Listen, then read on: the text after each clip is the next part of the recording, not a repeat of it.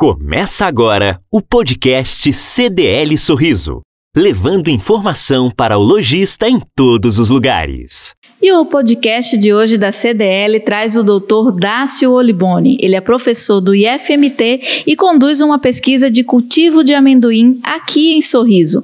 Professor, muito bem-vindo aos nossos estúdios da CDL. Vamos falar um pouquinho como começou essa pesquisa. É bom, Deise, obrigado pela oportunidade de poder falar um pouco do, do, dia a dia das pesquisas com o amendoim, né, e colocar um pouco mais de esclarecimento sobre essa cultura aqui nessa região. É, bom, a pesquisa com o amendoim teve início em meados de 2018, né, quando nós fomos procurados por um grupo de produtores, né, e também pela Embrapa, que é hoje uma das empresas responsáveis pelo programa de melhoramento de amendoim no Brasil. Então, naquele momento, nós começamos um projeto piloto, né, experimentando o amendoim em pequenas parcelas para estudar a viabilidade da cultura aqui na nossa região. E qual é a área que é cultivada aqui em Sorriso, o tamanho da área? Então, é, a partir desses experimentos em 2018, é, barra 19, né, nós é, é é, detectamos que a cultura tinha uma boa viabilidade aqui na nossa região. Né? Se adaptou muito bem às condições climáticas da região. Isso serviu de subsídio para um produtor na região de Nova Ubiratã cultivar comercialmente uma área de 250 hectares. Isso foi na safra 18-19. Na safra seguinte, os resultados foram tão promissores que esse produtor aumentou a área para 680 hectares.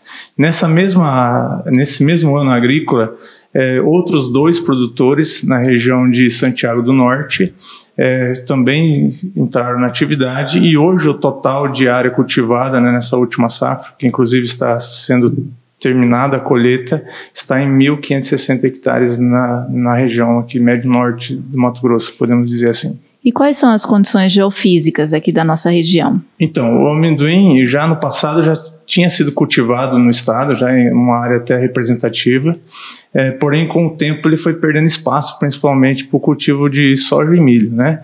É, no estado, a gente tem um clima bastante regular, o que favorece o cultivo do amendoim, chuvas bem distribuídas, solos de topografia favorável, o que facilita as operações agrícolas e isso possibilita inclusive uma redução de custo, porque o operacional fica muito mais facilitado se a gente comparar com as áreas produtoras de amendoim, por exemplo, no estado de São Paulo. Você joga a favor, né, do clima, do sim, solo? Sim.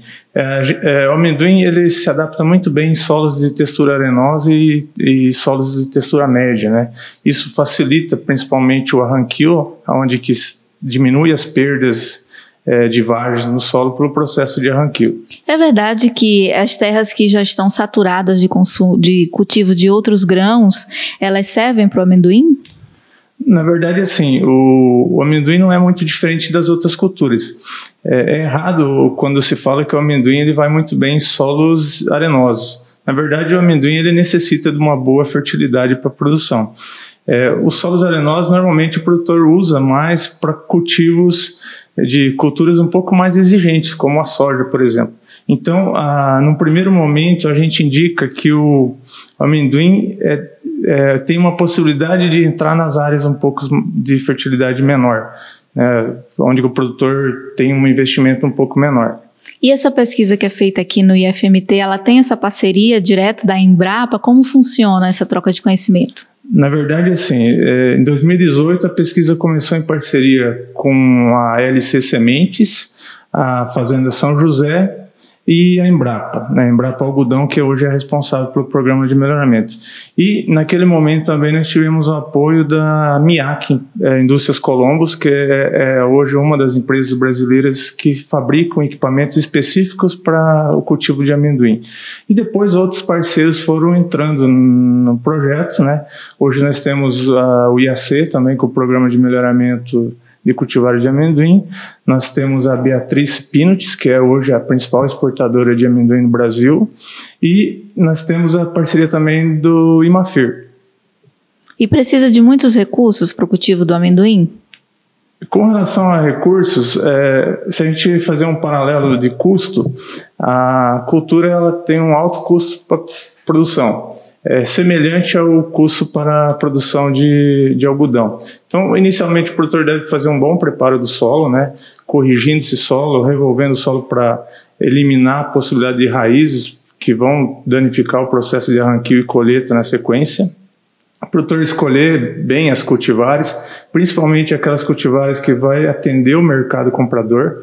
O produtor de amendoim, ele, antes de plantar, ele deve conversar com a empresa compradora de amendoim, porque o amendoim hoje, na grande maioria, é para exportação, então tem que atender o mercado externo. É fazer um bom controle de plantas daninhas, porque é uma cultura de ciclo longo, diferente de outras culturas que o ciclo é mais curto, então é, tem que ter um bom manejo de plantas daninhas. É, o arranquio e a colheita tem que ter máquinas específicas, então o produtor que pretende entrar na atividade tem que fazer um investimento em duas máquinas específicas, diferente daquilo que ele está habituado a fazer, né?